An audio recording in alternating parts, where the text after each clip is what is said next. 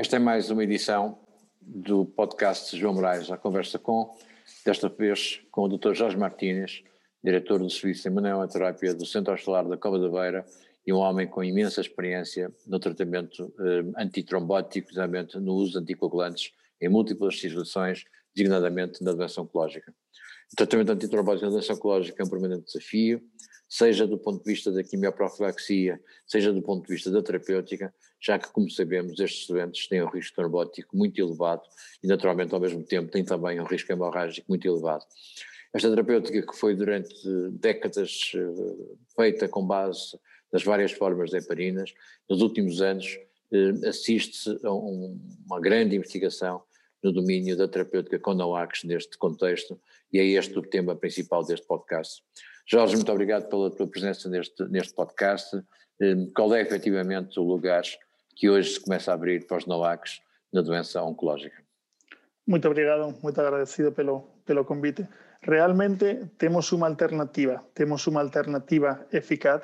É verdade que as heparinas son o clásico, son o gol estándar desde o punto de vista do tratamento, mas neste momento, con os novos estudos que existen, os NOAC comenzan a ter un lugar porque son medicamentos desde o punto de vista máis cómodos e ten demostrado desde o punto de vista unha eficacia maior a nivel de redução desde o punto de vista da doença tromboembólica. Sabemos que os doentes con doença oncológica ten maior risco de ter trombosis e, por tanto, por ter unha idea, desa 20% dos doentes con un doença neoplásica van a ter unha trombosis sintomática e vai implicar continuar e prolongar durante máis tempo o tratamento. Os NOAC ten permitido e permiten facer un tratamento oral que é moito máis cómodo que as heparinas de baixo peso molecular.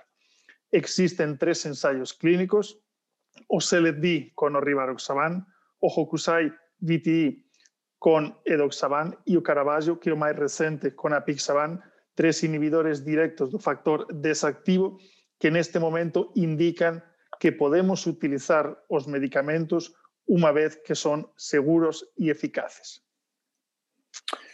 É, apesar de tudo, temos a, a noção e, e a, enfim, a informação científica que nos vai chegando é que esta terapêutica pode não ser eficaz para todos os tipos de cancro. E o próprio médico, o clínico, eh, tem naturalmente receios na utilização deste tipo de fármacos, não só pelo receio que eles possam não ser eficazes, mas pelo receio do risco hemorrágico que eles envolvem e que acarreta.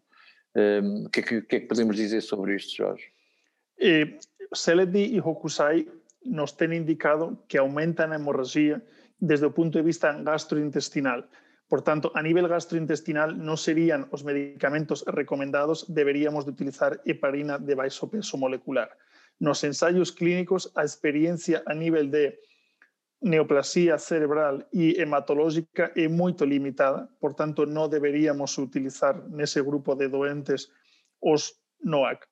Con Caravaggio ya é un bocadinho diferente. Caravaggio con apixaban, último ensayo clínico, indica que desde o punto de vista gastrointestinal ya non temos máis hemorragia que con enoxaparina. Por tanto, menos un grupo de doentes que ficaría desde o punto de vista contraindicado. Resumindo, non deberíamos utilizar en doentes con doenza hematológica, non deberíamos utilizar en neoplasia cerebral, non deberíamos utilizar en neoplasia urológica, ten un alto risco hemorrágico, e apixaban podería ser utilizado en neoplasia colorectal sem nenhum problema. Um, uma, uma, uma, das dúvidas que se coloca muitas das vezes ao médico, ao clínico, um, é o impacto que a, que a terapêutica, exatamente a quimioterapia, pode ter nestes pacientes. E uma coisa é o risco destes doentes sob quimioterapia, uh, o risco destes doentes fora de quimioterapia a existência da quimioterapia, o facto do doente estar sob quimioterapia pode ter eh, influência nas opções, influência nas decisões terapêuticas nestes doentes? E uma pergunta mesmo muito pertinente. Há um, um algoritmo canadiano muito interessante que mais ou menos nos está a explicar como deveríamos utilizar estos, estos tratamentos. Eles consideran que un tratamento oral prolongado durante moito tempo é máis eficaz e é máis efectivo mas debemos facer unha avaliación antes de poder comenzar. E avalían en tres grupos diferentes. Doente con risco hemorrágico, consideran doente con risco hemorrágico si noso doente ten menos de 50.000 plaquetas, si ten unha clearance entre 30 e 50, ou menos neste caso, ou si ten historia previa de hemorragia digestiva. Consideran doentes de alto risco hemorrágico e consideran que ese grupo sería máis indicado utilizar as heparinas de baixo peso molecular.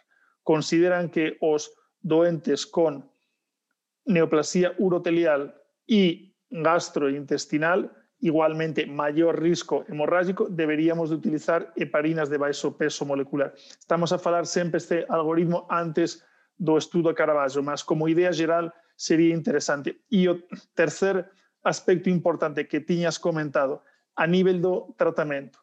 A nivel do tratamento de la interação medicamentosa, debemos ter cuidado porque há certos medicamentos que son sustratos da glicoproteína P o del citocromo P450 que aumentan desde o punto de vista a concentración do medicamento e aumentarían o risco eh, hemorrágico.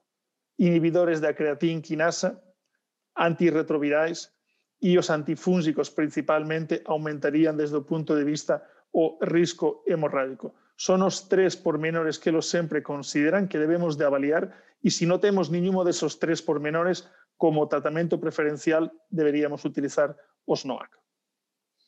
Eu creio que ao longo desta, destas tuas eh, intervenções eh, começa a ficar claro eh, que, apesar de tudo, continuamos a ter muito lugar para, para as heparinas de baixo peso molecular, apesar deste, deste avanço terapêutica com NOACs.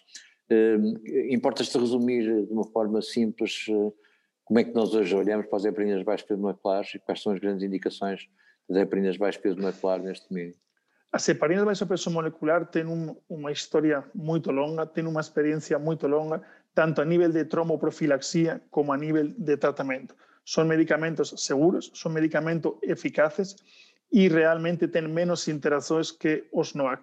Qual é o facto? Que, infelizmente, quando estamos a falar de medicamentos prolongados, quando estamos a fazer tratamento subcutâneo durante muito tempo, sabemos que a desao terapéutica diminui moito e temos doentes que discontinúan o tratamento. Por tanto, resumindo realmente, a indicación sería, se o doente non ten un criterio de alto risco hemorrágico, poderíamos utilizar os NOAC. Si temos alto risco hemorrágico, como temos falado, trombopenia menos de 50.000, unha clearance de 30 a 50 ou menor, si temos tratamento concomitante con antiagregantes ou temos historia recente de hemorragia digestiva, deberíamos utilizar heparinas. Si temos neoplasia cerebral, urológica, hematológica ou gastrointestinal, deberíamos preferencialmente utilizar heparinas. Si temos tratamento quimioterápico, inhibidores de tirosinquinasa temos tratamento con antirretrovirais ou temos tratamento con antifúngico, deberíamos utilizar heparinas de baixo peso molecular.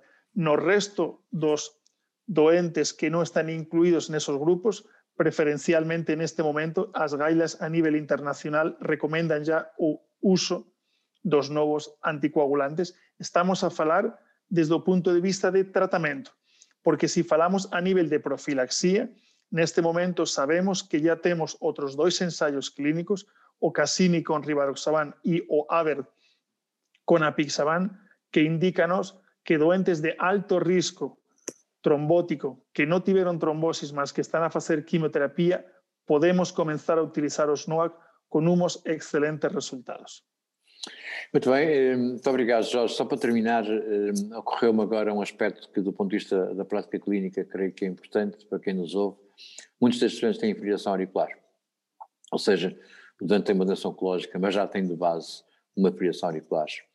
Eh, como é, que, como é que a fibrilação auricular influencia as tuas opções e as tuas decisões, sabendo nós que a fibrilação auricular tem hoje uma indicação óbvia para ser tratada do ponto de vista de prevenção de traumaembolismo com NOACs? Máis, é máis un pormenor e un aspecto favorable para os NOAC. Un doente con unha fibrillación auricular e que non cumpre os criterios de alto risco hemorrágico debería utilizar un NOAC como primeira liña. E estamos a falar un NOAC nos inhibidores de antideza rivaroxaban, edoxaban y apixaban, que son los únicos que tienen un ensayo clínico que demuestra eficiencia y seguridad. Por tanto, ter una arritmia, ter una fibrilación auricular con un alto riesgo trombótico es más un factor para utilizar realmente os NOAC preferencialmente versus heparina si no cumple aquellos criterios que temos indicado de alto risco hemorrágico. Muito bem, Jorge, muito obrigado uh, por esta obrigado. breve síntese bem, bem clara e esclarecedora sobre a utilização de NOAC em doença oncológica. Muito obrigado e espero encontrar-nos mais vezes nesta plataforma ou em outras. Um abraço para ti. Igualmente, gracias.